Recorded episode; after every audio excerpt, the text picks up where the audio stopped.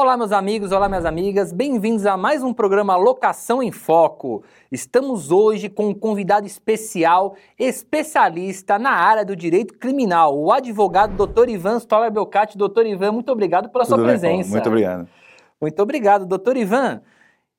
Uma coisa que é muito recorrente dentro das imobiliárias é a questão de falsidade documental. Pessoa vai para assinar um contrato de locação, apresenta um documento que não é dela, um documento de terceiro, quer fazer locação em nome de terceiros. Isso a gente sabe que acaba virando um balaio de gato. Sim. Quais são as dicas que o senhor pode deixar para evitar problemas? Vamos lá.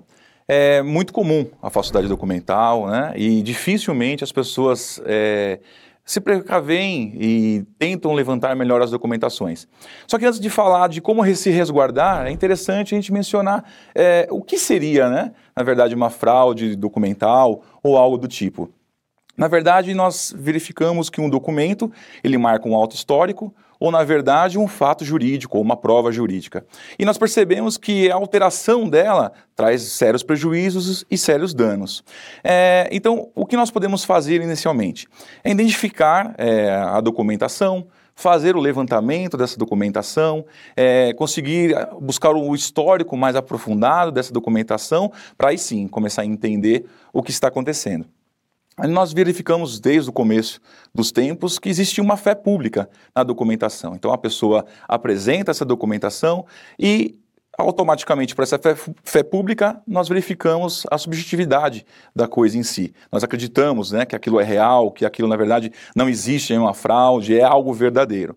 Depois de um tempo, historicamente se falando, o Código Penal começou a trazer situações para prevenir, na verdade, isso. Para que se alguém fizer e ultrapassar essa linha da fé pública, ela possa, na verdade, ter punições quanto a isso, né? Então, assim, é algo bem complicado, algo bem difícil é, de ser, às vezes, levantado pela própria falta de aptidão técnica para levantamento da documentação.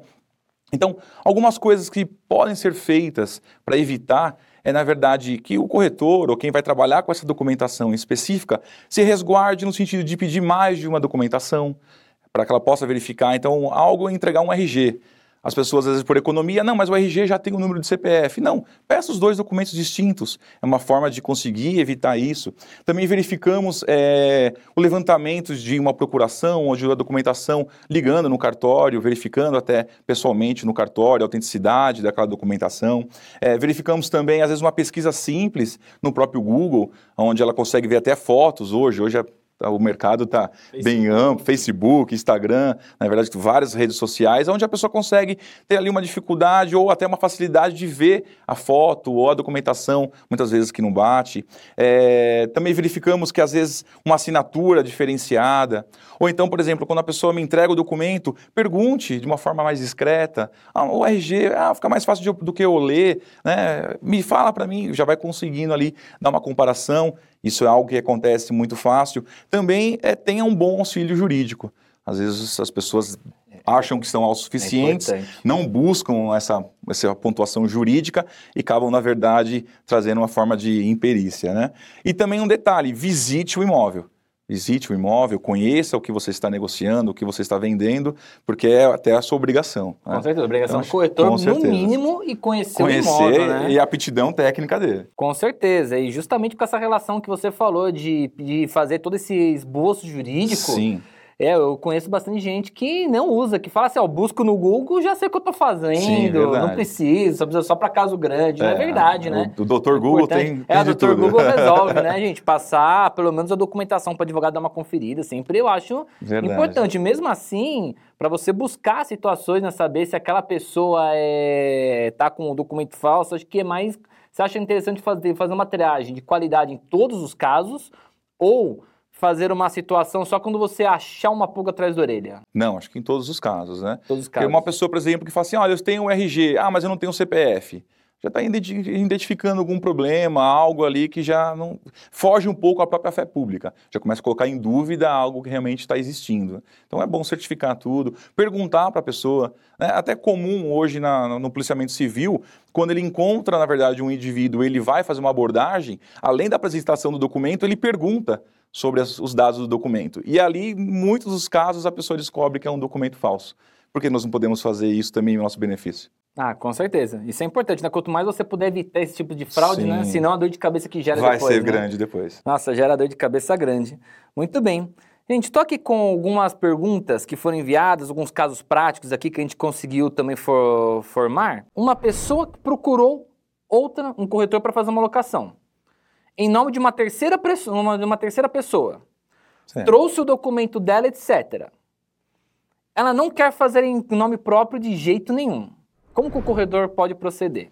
Que é, o cara traz o documento sim. e fala, ó, quero fazer a locação em nome do fulano de tal. E, é, e, aí? E é usual, né? As é pessoas usual. que não querem usar o nome, quer usar o nome de terceiro, não é à toa que várias pessoas possuem até o nome negativado. E se você ficar isso. barrando isso daqui, você também não você faz acaba perdendo nenhum. muitas vezes os negócios. O que eu indico é, primeiro, é, suspeite. Age com mais prudência. Por quê? Se a pessoa não quer entregar o documento dela, já começa a ter algumas movimentações e levantamentos necessários a fazer. Mas a pessoa que vai usar, emprestar o nome, normalmente pode ser uma pessoa totalmente idônea. Então, o que eu indico é, convide essa pessoa, não pegue apenas os documentos. Convide a quem vai assinar o contrato, esteja pessoalmente, levanta é, realmente o nome, levanta as documentações, como mencionei agora há pouco, pega o documento, pesquisa no Google, faça todo o levantamento. Por quê? A partir do momento que eu estou passando uma documentação que não é minha, a fé pública já está começando não ficar abalada. Então já é onde tem que dar uma, uma pré-suspeita quanto a isso. E aí sim, depois da confecção contratual, tudo direitinho, os levantamentos corretos, se for possível, e eu indico é, coloque o nome da pessoa que será beneficiada, porque no futuro até de uma ação contra a, a, quem está no, no imóvel, pode ter alguns problemas de identificação. Com certeza. Aí eu já vi acontecer justamente bastante disso, né? A Sim. pessoa tá na correria, não, eu vou depois dar meu nome, não dá o nome, fica devendo Sim. aluguel, você não sabe para quem cobrar. Sim. E depois você vai até conseguir tentar fazer um despejo ou algo do tipo, a pessoa, e quem está morando lá? O você juiz ele não despeja qualquer pessoa. Exatamente, isso acaba sendo um problema. Então acho que é bem Sim. interessante o que ele falou. Deixa, é, faz constar no contrato quem vai morar no imóvel. Acho que isso é importante também. Um outro caso prático alugaram um imóvel em nome de uma terceira pessoa. Certo. Porém, quem está morando lá é uma outra pessoa. E aquela pessoa que foi a locatária não mora no imóvel. Disseram ainda que o inquilino faleceu, mas foi consultado no cartório e ele está vivo. Alguma coisa há que pode ser feita, o inquilino não está pagando aluguel. Sim, né? Como, como eu mencionei na pergunta anterior. Um golpe. Se uma, uma terceira pessoa é a pessoa que realmente está fazendo a confecção, está buscando essas informações, a fé pública já está abalada. Já é algo aí realmente de suspeito. Agora, se percebeu que a pessoa realmente está viva, tem as, as condições de encontrá-la, o que a gente indica é vá pessoalmente, identifique realmente quem está morando lá, até para tentar uma composição primeiro amigável, para não é, superlotar o próprio judiciário né, com ações, às vezes, que pode ter um acordo ou algo do tipo. Não conseguiu, conseguiu verificar quem está lá? Contrate um advogado, informe o advogado o que está acontecendo, ele vai entrar com ação de despejo por falta de pagamento, e aí o problema, quem está morando no imóvel? Ele pode fazer um pedido para o próprio juiz, fazer uma constatação naquele local, para saber quem é realmente a pessoa que está morando e sim cumprir o despejo para as pessoas necessárias. É, isso é importante. Inclusive, até foi interessante esse caso prático aqui, porque eu estou com uma situação justamente assim. Eu estou com um caso jurídico justamente assim. A pessoa foi fazer a locação em nome da tia, a tia nunca morou no imóvel, tá morando uma outra pessoa, nada a ver, que é a sobrinha, mas tem firma reconhecida, tem o tudo dela. Tá com firma reconhecida por, presencialmente. Sim. Tá morando lá, não paga aluguel e eu não sei quem tá no imóvel. É, até tem um caso bem parecido, onde que é, havia uma locação, a pessoa, na verdade, faleceu, realmente ela faleceu, e o companheiro dessa pessoa, que não era original, morava no imóvel. E agora?